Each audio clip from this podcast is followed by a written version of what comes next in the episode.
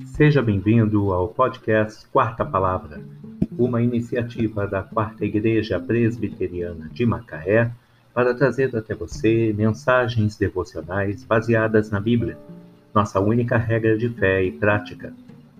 Nesta primeira temporada, veiculamos mensagens escritas pelo casal Jaime e Judith Camp, extraídas da Bíblia da Família, traduzida para o português por João Ferreira de Almeida, edição revista e atualizada pela Sociedade Bíblica do Brasil em 2007.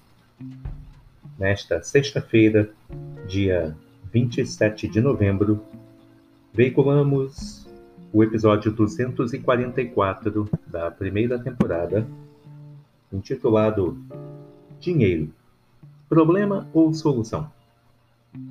Baseado em Eclesiastes 5, de 10 a 12.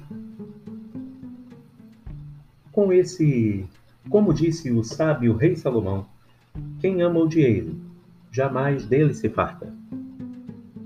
Esta frase representa um problema sério para muitas pessoas.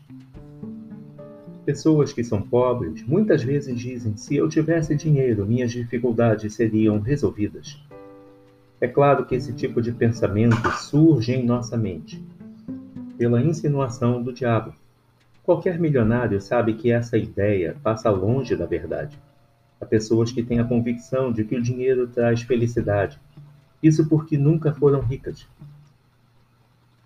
No ministério do pastor Jaime Kemp, o tema é voltado para a família. E ele tem observado que uma das maiores dificuldades que enfrenta relaciona-se com o dinheiro. Às vezes, ele chega a pensar que cria mais problemas ao invés de resolvê-los. A realidade é que, quanto mais rica é a pessoa, mais preocupações e transtornos ela acumula. A árdua tarefa de administrar o orçamento familiar, em muitos casos, prejudica a priorização dos relacionamentos. Outro problema refere-se ao poder que o dinheiro tem de desviar o ser humano de tudo que é realmente importante. O dinheiro é temporário, as pessoas não.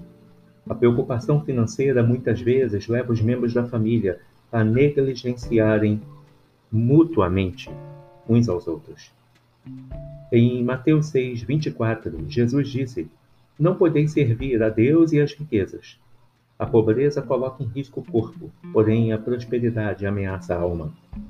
O segredo da vida é sentir-se contente com o que se possui. Salomão garante: doce é o sono do trabalhador, quer coma pouco, quer muito, mas a fartura do rico não o deixa dormir. Dinheiro: problema ou solução? Eclesiastes 5, de 10 a 12.